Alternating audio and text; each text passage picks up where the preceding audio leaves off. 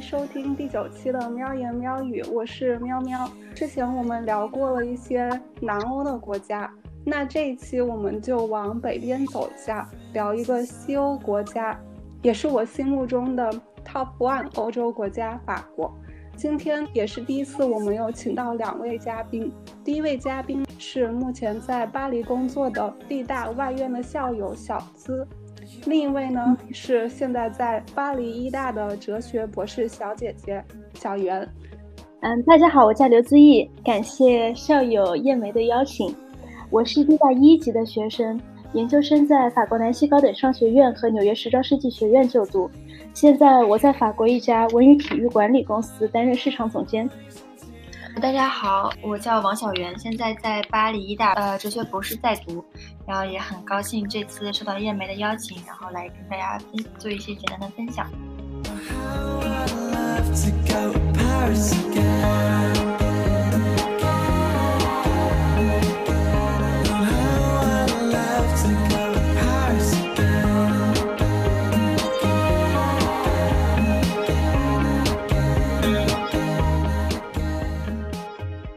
那我们就先从年前的疫情初期开始说起来吧。在去年年初的时候，法国是个什么情况？法国其实是处在一种没有什么感觉的状态，就是当时的媒体一直是说，是中国是很正常会有这样的情况，毕竟它是一个发展中国家，或者是他们觉得说中国的医疗资源各方面都不是很好。对，其实媒体是非常非常不友好的。对，而且当时有一个非常过分的一个事情，就是冷梦的，我不太记得具体的名字。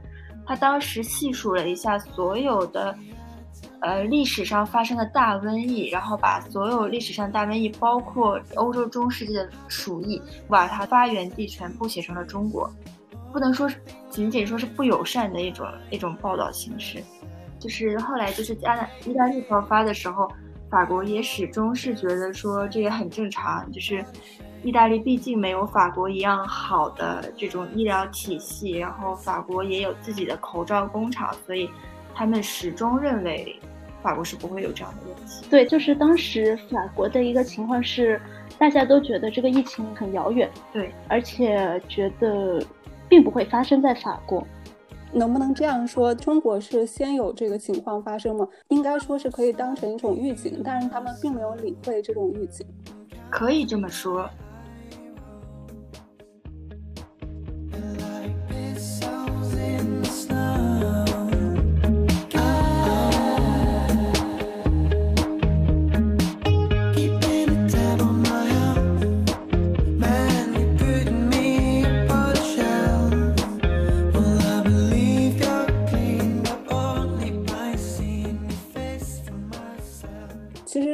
海外的华人，像留学生啊，我们开始做了一些防护措施。那个时候有没有一些就是比较不好的事？有是有听说过这样的事情，比如说有一个法国人，他说他的妻子是亚裔女性，就是在地铁上被人赶下，好像是个日本女生。对对。但是当时的情况不能说是非常的严重，那个时候其实还好，但真的开始有一些大的问题是从。法国正式宣布封城开始，三月中，对，三月中的时候，就是那个时候，我印象特别深刻的是，我曾经在三拉萨火车站、巴黎中心火车站，然后连续两天都有碰到有人指责我，或者是指责中国人把新冠带进了法国。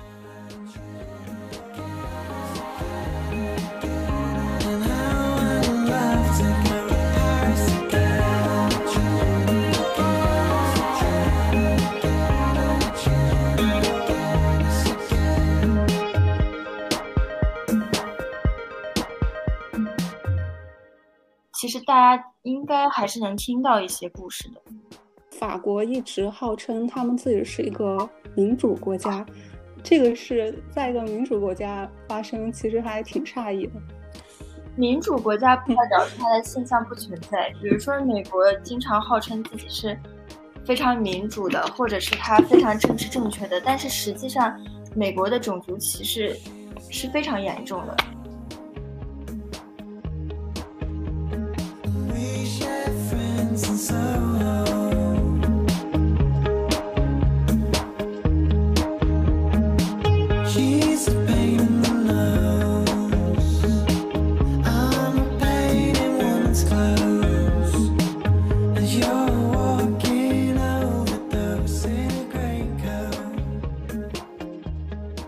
后跟大家科普一个背景知识，就是说，在法国，在整个新冠这个概念有之前，嗯，法国人是很少有戴口罩这个概念的，相当于说是只有在我生病的时候，比如说我得了流感，我才会去戴口罩，为，呃，来防止传染周围的人。对，不会说就是今天天气比较冷，今天怎么样，或者说因为这边没有，暂时没有 PM 二点五的问题，就是只有生病的人戴口罩，这是一个背景背景知识。所以说，啊、包括在三月份的时候，呃，我们从国内回来的会知道说，我们需要戴口罩来保护自己，也保护别人，因为确实病毒在潜伏期的时候，没有人知道到底到底这个人是不是危险的。所以说，为了保护所有人，最好的办法确实就是戴上口罩来隔离。呃，但是法国这边的概念就是说，戴上口罩，默认你就是生病的人。所以当时有这么一个概念说，如果你没生病，你就不要戴口罩。包括在封城期间，大约是在三月底四月初的时候，我有一次是，呃，去药店买药，出门，然后药店的店员看看我戴着口罩，就问我，他说。你有生病吗？我说我没有生病，我戴口罩就是为了保护自己。药店的店员跟我说，那你就不要戴。他说你把你家里还有吗？你把你家里剩下的口罩捐到我们这里来吧。我也有一个哎哎，所以那个时候其实法国也是很缺非常缺法国没有口罩，可以这么说，可以说是没有。对对其实，其实我觉得嗯当局怎么可、就是当局怎么可能不知道我们需要口罩呢？但是必我必须要澄清一个问题，就是很多人会说，当时是因为中国人把所有的口罩都买走了，所以国外才没有口罩，这个是这个是一个误区，因为在一月就是过年。呃，春节那两天，因为记得很清楚，因为法国的第一例病人大概就是春节那春节之前一两天，然后发现的。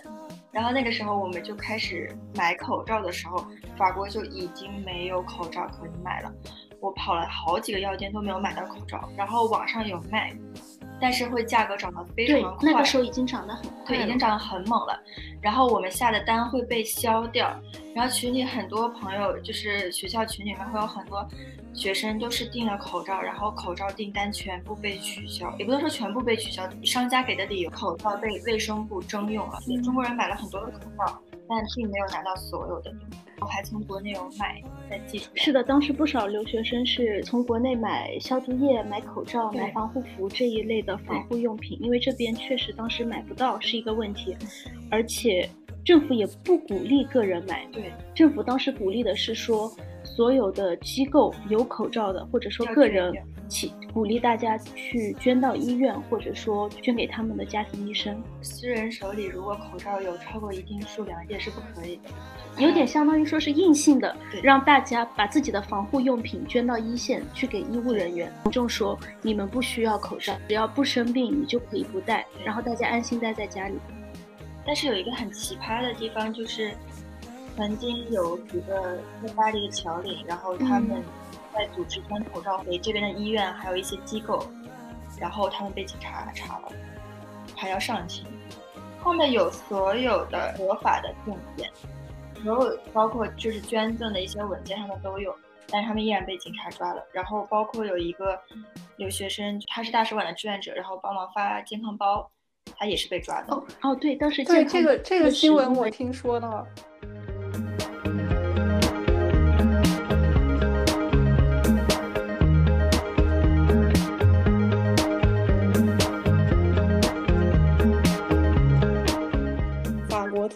开始 lockdown 之后，你的父母他们有没有劝你能买个机票回国就回国？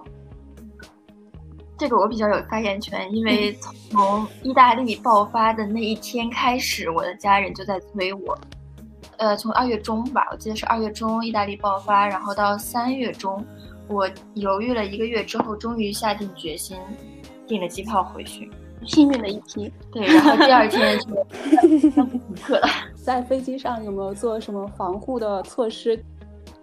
我的经历可能也比较特别，我是一月十八号从中国回了法国，然后三月二十八号，也就是说五个一线航之前的最后一班从法国回到了中国。从我出家门的那一刻开始，口罩就是没有再摘过。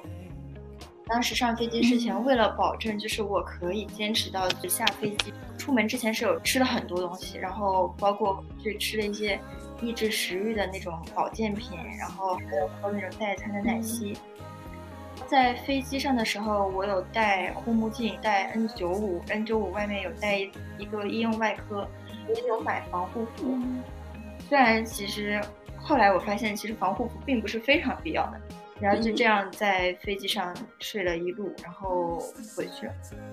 国内那个时候形势还是挺严峻的，因为那个时候武汉并没有完全解除危险，然后国内也面临很大的这种就是境外输入的压力。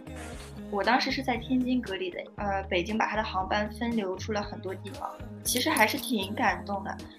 当时在坐飞机的时候，我们我们要先填表，然后。要填很多信息，在填的时候，候机的时候，机组人员就不停的跟我们说，你们提前把衣服脱一下，然后排队，就是每个人大概应该是有量了两到三次体温。我当时的规定是十四天之内吃过退烧药或者感冒药的是不可以上飞机的。也有一个女生，她是因为十天之内吃了一次感冒药，所以她应该是不能上飞机的。嗯，但是最后下飞机的时候，我发现她还是在的，就是还是他们会反复测量她的体温，保证她体温在一个正常值，能尽可能的多带一个回去，是会多带一个回去，不会存在说特别嗯卡的那种情况。然后包括我男朋友是今年一月份回去的时候，当时他是一点钟起飞的飞机。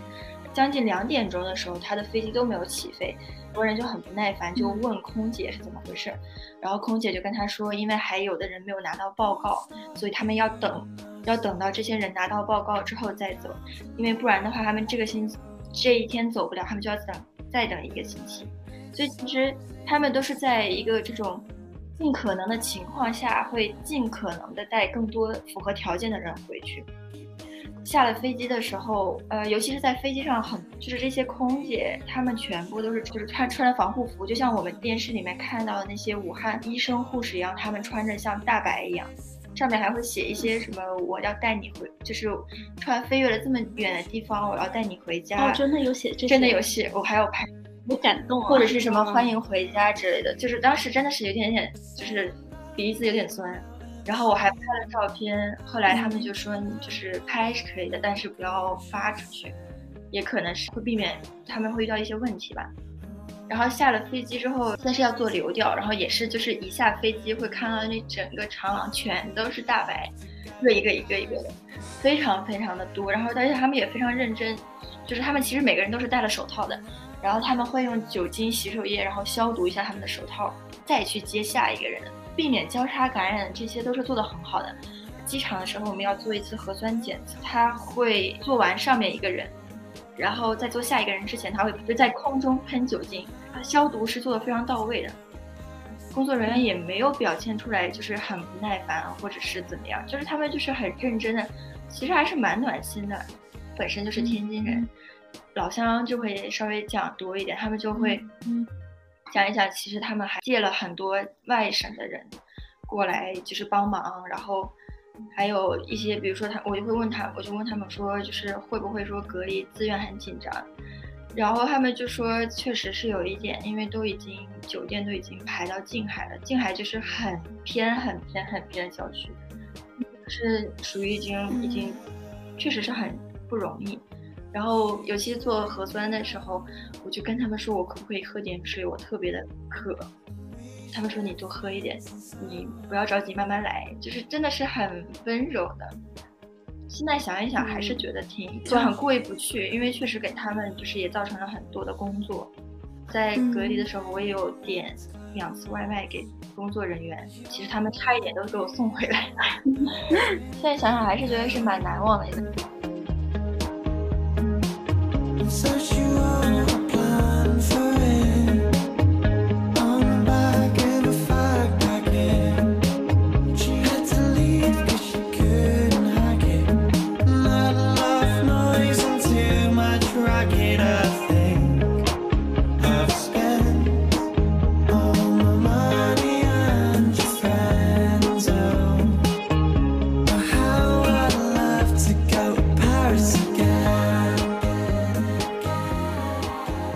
我是属于海内海外打全场的那一批。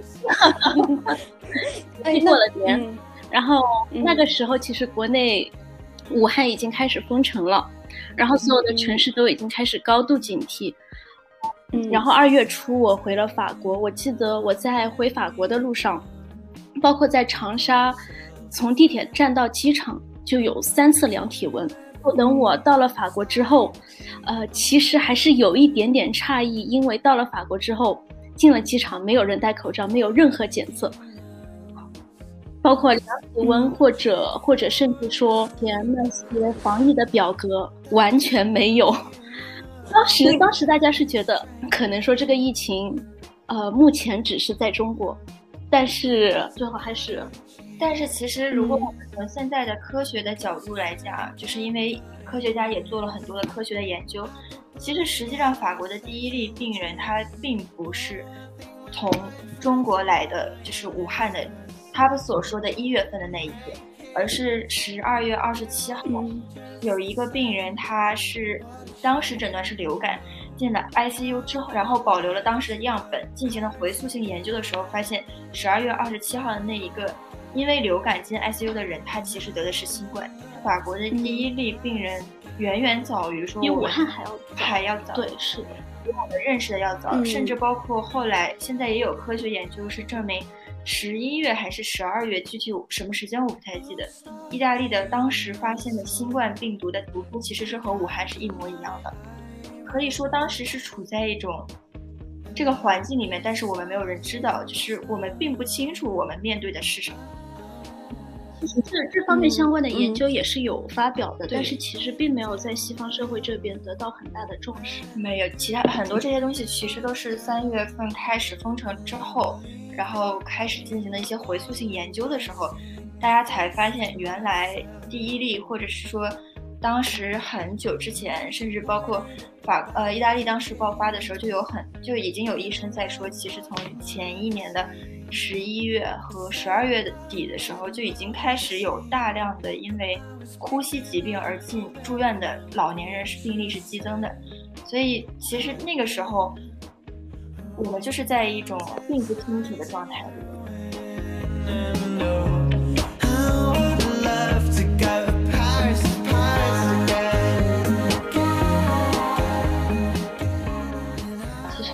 这个时候，你尽量还是留在国内是比较安全的一个。因为现在这个状态确实，国内比欧洲这边要安全一些。是的。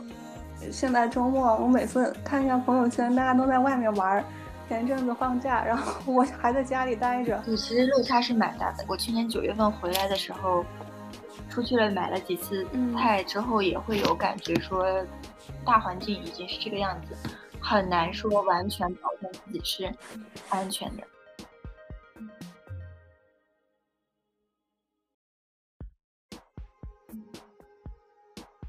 那我们就再拉回来聊一下法国这个疫情。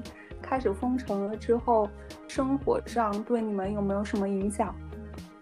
嗯，法国正儿八经的封城其实只有算两次吧，我觉得。第二次就是封的最最认真的，有且只有一次。对，就是第一次。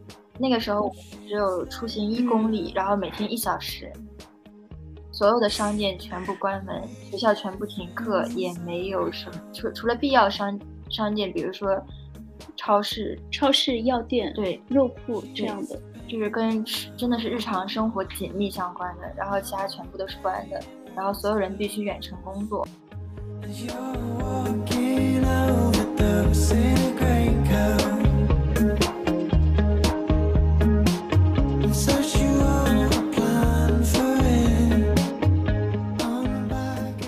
也说政府的这是第一次是最严的，具体的措施有哪些？就是除了这些商店不准开门，当时出行证明也是查的最严的一段时间，是需要一定的理由才可以出门。虽然说现在也是，对，但是 理论上是的，就还是挺害怕的，对。当时大家还是非常遵守规定的，就是害怕的同时也是非常遵守的。是的，现在法国人的心境已经变成了不那么害怕，也不那么遵守。现在可能就麻木了。对，然后再加上案例也变得很多，然后大家会看到，比如说身边的人，身边的人得了之后也没事。哎，你们身边有人得新冠了吗？有，对我是知道身边有朋友得过，他们情况后来怎么样？有一个朋友他是全家得，而且还是特别危险，三月中的时候，但是那时候其实检测并不发达。他们也没有去检测，他们是后来体检的时候才发现的，才发现有抗体，就是说他们是自己恢复了。当然有后遗症的也有，包括我导师他也得了。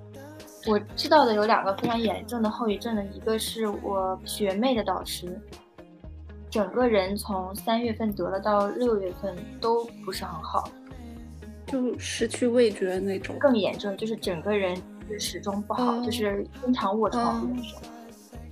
甚至到他后来答辩的时候都差一点，因为他导师身体的原因就没有搞好，答辩的时候就都是很都是很受影响。另外一个我们曾经合作过的老师的朋友，也是身体非常不好，然后也是说还是属于需要卧床的那种状态。我身边的倒没有这么严重，他们所有的症状就是发烧、失去味觉、体力没有平常那么好。对，呃。他们这边就相当于说是去医生给他们确诊了，然后给他们开了一个星期在家休息，然后吃多利潘。多利多多利潘是法国这边的，可以说是一种万能药。对。然后一个星期之后，医生也没有复查，OK，可以出门了。对的对的，没有二次 就默认一个星期你退烧了就没事了。对，只要没有症状就 OK。有症状也没有关系，就是只要十七天之后、十天之后，就自动默认他们是没有传染力。一方面是心态的问题，另一方面是他们接收到的新冠病毒的知识真的不够。嗯，对，是，包括就后面我们可以说疫苗，就是 这边就是有反口罩游行、反疫苗游行，嗯，见怪不怪已经。是在嗯很严重的时候还有过，还有过一些游行。相当于这些游行又把这个形势进一步恶化了，所以一个是一个恶性循环。而且三月初的时候，那个时候法国已经开始有苗头的时候，马克龙甚至还有站出来，就是带头去跟他的夫人去剧院，然后鼓励年轻人不要害怕。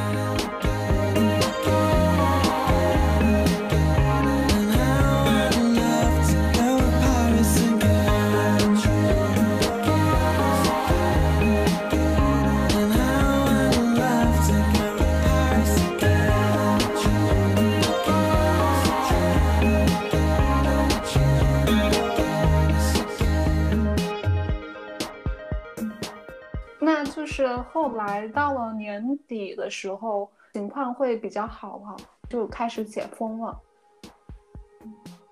呃，我们其实解封更早一点，我们可以把这个时间线应该差不多是说三月三月中旬开始封城，嗯，封到了五月底六月初，差不多。那那也就只封了两个月。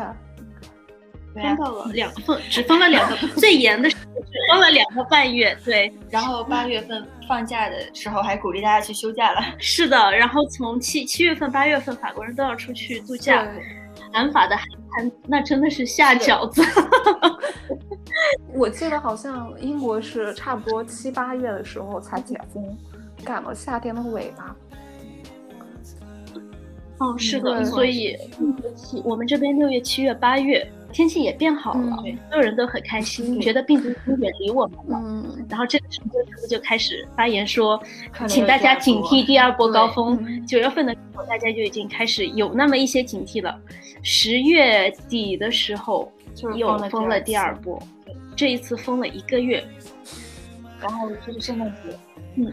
之之所以封城，是因为是说为了封圣诞节就对，再 再不封的话就没有办法，大家回去跟圣诞节跟家人团聚，所以说相当于是下定了决心封了十，应该是对十一月，对十一月，对封了十十月底到十一月底，对。十一月底的时候又解封哦，十月二十几号就十月二十几号就解封了，对，就是呃不算解封，但是商店就可以开门了，嗯嗯。正好赶上了 Black Friday，所有很多店都刷新了他们的销售额，可怕。就是我家旁边是有一个大商场，然后排队真的就是两个门之间排的全部都是人，然后没有任何社交距离。住了这么多年，我都没有见过这么多的人。是的，特别可怕。这是法国的勒勒蓬马歇百货，是法国最高端的商场，一般人是不多的，他们那里。对。然后我那一天就见到他从这个门排到另一个门，然后乌泱乌泱的人，尤其是过马路的时候，全部都是人。我真的基本没有在这里见到过这么多的人。嗯，那英国人应该特别羡慕嫉妒恨，因为那阵子英国商店基本上都是关着的。英国还是有点比较给力的，挺认真的。嗯，伦敦特别奇葩，伦敦就是。圣诞就十二月份的时候，大大概只解封了两个星期，对，就两个周末，马上又封城。了，然后把把伦敦人都整懵了，因为他们也是周末的时候，那个那个伦敦那个商场 Harrods 下面全是人，都要警察在那维护秩序，然后疯狂了两周，就又大家待着，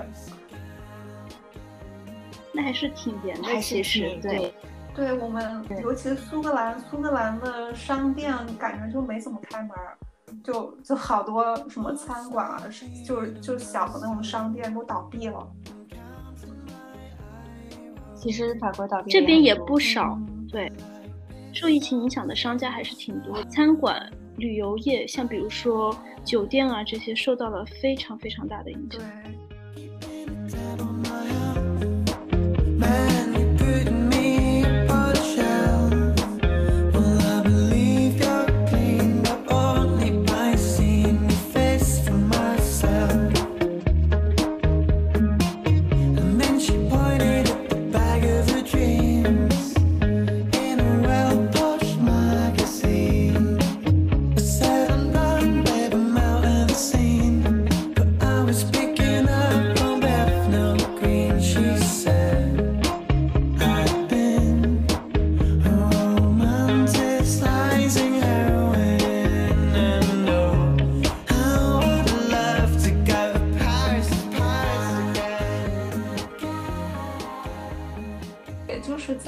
周之前吧，法国突然宣布说又要封城封国了，这个是什么情况？各个国家都在打疫苗，解封不是应该再封城的？我不想吐槽这次封城，你来吧，其实比以前更宽松了。我可以这样。从某种角度上说，就是总统发布了一些新的新的措施。呃，这个新的措施中间就有包括说。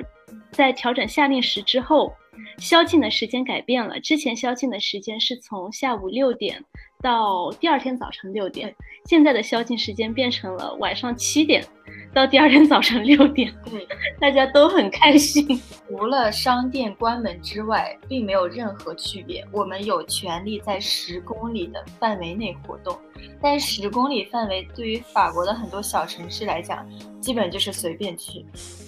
呃，我常去的几个地方，七公里都可以，也都是整个小小巴黎的直径其实就是十公里。对，从巴黎的最南边到最北边就是十公里，也就相当于说，虽然是封城，但是允许你十公里之内活动，就是全巴黎封城，但是全巴黎你随便去。是的，而且还给你加一个小时，而且并没有时间限制。本来还是要求要有证明的。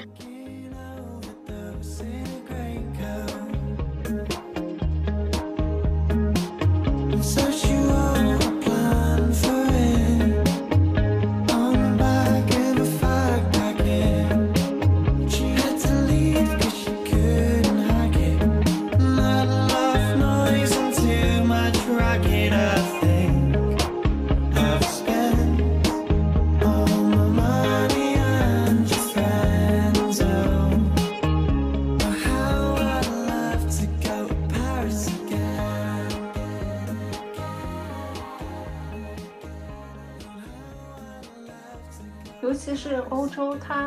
家其实都相通的，他很有可能就是，比如说从德国去法国玩一个周末，然后再回德国，就很难控制了。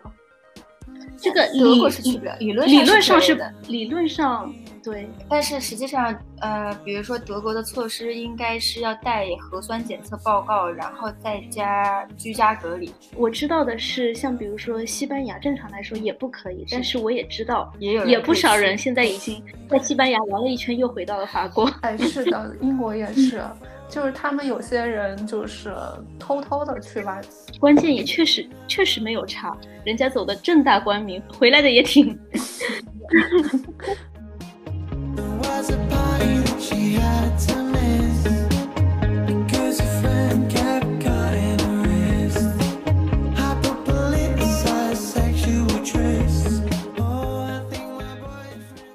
说一下这个疫苗吧。然后前一阵子还好几个国家就停止了使用那个疫苗，呃，停止的是阿斯利康。就是牛津疫苗。对，这个还是有区别的，就是在疫苗问题上，欧盟肯定是要共进退的，这个本身就是欧盟的一个原则。然后欧盟也会他们进行他们的这个这种疫苗的分配或者他们的这种操作。停掉的是阿斯利康，是因为它产生了副作用的案例，尤其是发现它对于年轻人造成血栓的这种可能性还是比较大的，所以辉瑞的还是辉瑞的其实也有很多副作用，但是并没有就是得到重视。在英国这边也是前一阵子，就是说三十岁以下的人不建议打疫苗，就目前不建议打疫苗。法国现在的措施是先第一批先是鼓励老老年人对，七70十岁以上优先，或者是65以上英国也是，然后英国这阵子像苏格兰，它现在是五十五十岁到五十九岁的人在打，其实他打得很快。对，英国是打的挺快的。英国当时是欧洲情况最严重的国家呀，然后就是他们那个首相吧，就全世界第一个就是英国批准打疫苗，然后十二月就开始疯狂打。效率还挺快的。是的，是的，主要是那个时候他的好像是死亡率吧太高了，蛮吓人的。然后他要不做点事的话，是下一届不知道还有没有他的位置。而且不得不说，英国拿到的疫苗也很多，这个是真的。法国拿到的疫苗，我觉得还是不是很多。我有听到一些，可能这个案例有一点点夸张，不是在所有人身上都是这样子。但我听到的一个消息是说，有人约了打疫苗，然后打完了第一针之后，正常情况下需要在一段时间内去打第二针，但是却约不到第二针，所以第一针的时时效都已经过了。这个英国也有，对你不说我都忘了，英国也有这个情况。嗯，总体来说，其实英国拿到的疫苗比欧盟还是要多。对，这个可能也是因为他刚开始买的比较多，他是第一批买的吧。每一个国家都买的很多，发达国家买的所有的疫苗的量加在一起，其实足可以把它所有的国民打上个七针。每一个发达国家基本上都有买很多疫苗，并不是每一个发达国家它都被提供了很多疫苗。而且其实还是有蛮多人不愿意打疫苗了，就是他们就一直都是反疫苗。我们刚刚还在楼下的一个居民的窗户上面见到了一个自己写的告示，是说疫苗这个东西会种族灭绝。对他们说疫苗会改变你的基因啊，然后说什么是政府控制你的大脑什么的。嗯，其实这一点上也跟他们的历史上面也有关系。比如说，呃，我已经不太记得具体是因为哪个疫苗了，但是美国也就曾经出现过一个疫苗的问题，很大的一嗯，所以导致后来很多人就不再相信疫苗。不知道具体会有什么样的副作用。对主要是 mRNA 它确实是一个新技术，没有经过验证，长期副作用副作用毕竟未知。大家还想看看临床反应。是的。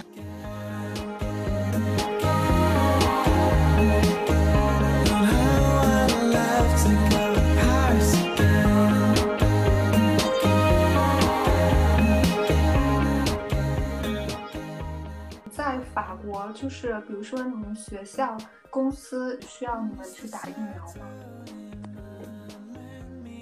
应该打不上。之前采访的一个同学，他是在意大利，然后他们学校就前两个星期组织打疫苗，他打的就是嗯阿斯利康。他周六打了，然后晚上不行了，就发烧，然后头很疼什么的，然后一直搞到凌晨三点钟才睡。嗯，其实疫苗有副作用是正常的，比如说头晕，然后有一些发烧，或者是胳膊酸痛什么的。还有无力这。对，打疫苗它肯定要跟免疫系统产生问题，它肯定是会有一些反应，是正常反应，它不会是一个问题。我有国内养狗，所以，嗯，因为养宠物嘛，那就没有办法，就是经常会抓到啊、咬到啊。然后我们家又属于比较小心的那一种，就会去打疫苗。然后每一次打了狂犬疫苗之后，我也会觉得说胳膊酸痛，然后抬不起来。然后包括医生也会说你可能会有一些一下一下什么反应。其实只要是合理正常范围内的副作用，这个不应该认为是疫苗的问题，真正应该认为是。问题的是，比如说像血栓这种，然后非常严重的反应，而且严重到它会产生很大的危害性的时候，它才是应该被特别去考量的，而不是说就是有一些生理反应是 OK 的，正常的反应是 OK，但是带来疾病是对的，是有问题。这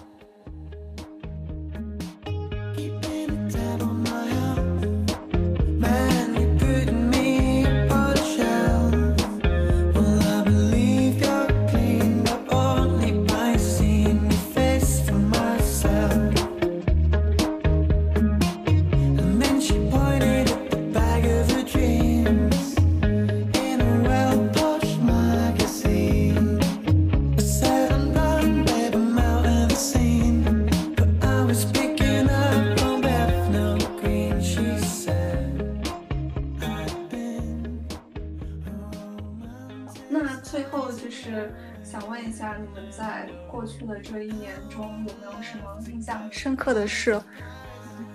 我觉得可能是大家看待疫情的态度吧。在国内的时候，就很明显的感觉到大家会对疫情态度要认真很多，会一直反复强调说要小心。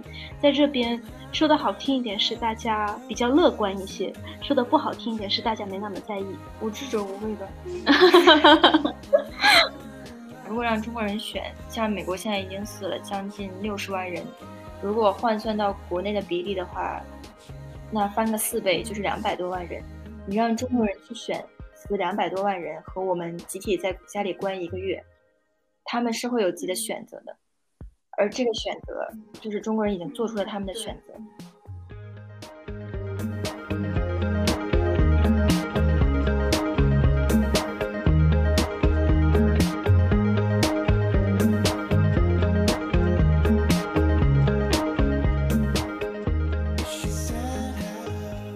这个中西方看待它的差异之外，我感觉大家看待中国的一个态度吧，就是一开始大家会觉得说，这个疫情在中国那么严重，然后到去年九月份的时候，疫情在大家已经开始慢慢摘下口罩，步入正常生活，而这边还依然在采取封城的措施的时候，我身边的不少人就已经开始说，为什么人家中国可以做得到，我们这边却做不到？那如果这样说的话，我觉得。更进一步的，应该还是其实最大的变化是中国人对于中国自己的看法吧。毕竟我们近代还是比较多灾多难的吧。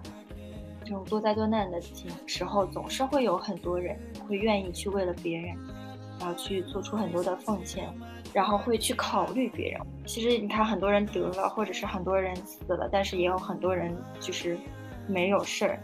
然后何必要把这事情看得这么重的时候？他们其实没有理解中国人的一个思维，就是中国人要的不是说我没事，而是每个人都不要有事，每个人都要在这场灾难里面好好的活下来。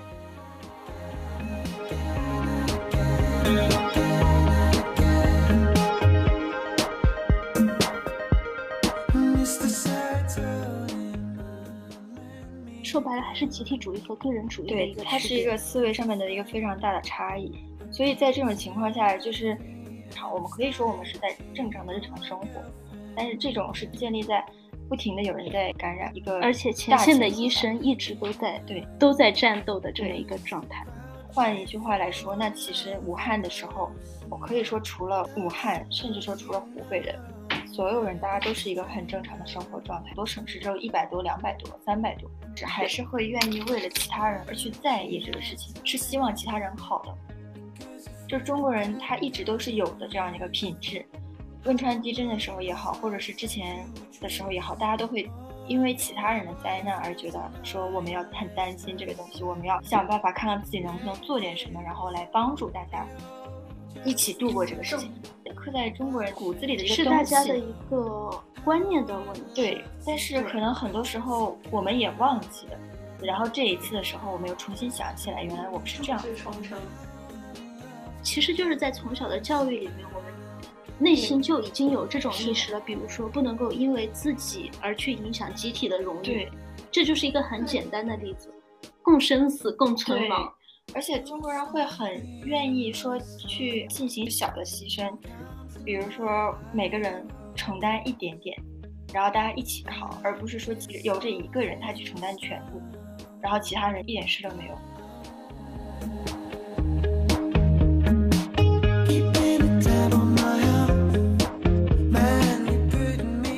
高兴能跟你们聊到这么多话题。也谢谢你，你们也很聊的也很开心。嗯，是的，